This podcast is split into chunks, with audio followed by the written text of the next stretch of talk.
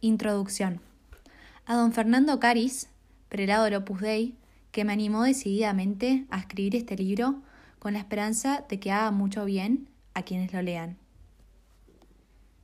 Cuando se fue al cielo San José María, puse por escrito mis recuerdos, pero mi memoria era tan flaca como mi persona y se nota.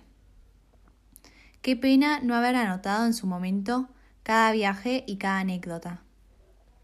Dios me llamó para ser del Opus Dei a los 19 años. Y 10 años después me tocó acompañar al Padre. Así llamábamos familiarmente a San José María, cada vez que salía de casa en coche. Me convertí en hijo y en la persona que le llevaba y le traía de acá para allá.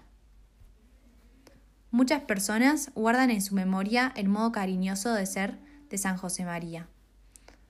Él mismo decía que de las pocas cosas que podía ponerse de ejemplo era de su capacidad de querer.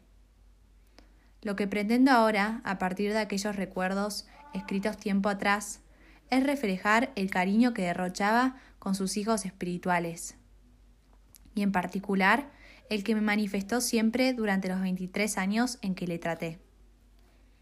En una ocasión me lo dijo expresamente, tú irás diciendo a todo el mundo cómo os quería el Padre.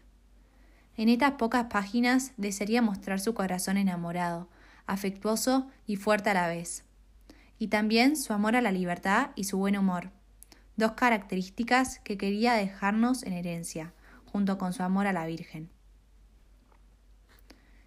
Mi trato con él fue especialmente intenso en el estudio de arquitectos, donde trabajé durante muchos años en Roma y fuera de Roma en varios lugares en los que pasé con él algunos días serán sobre todo los viajes el hilo conductor de esta historia.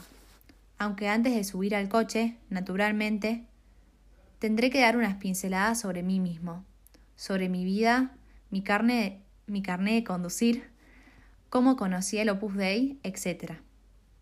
Una última advertencia. Las palabras que recojo de San José María y de otras personas no son textuales, solo son fieles a mis flacos recuerdos.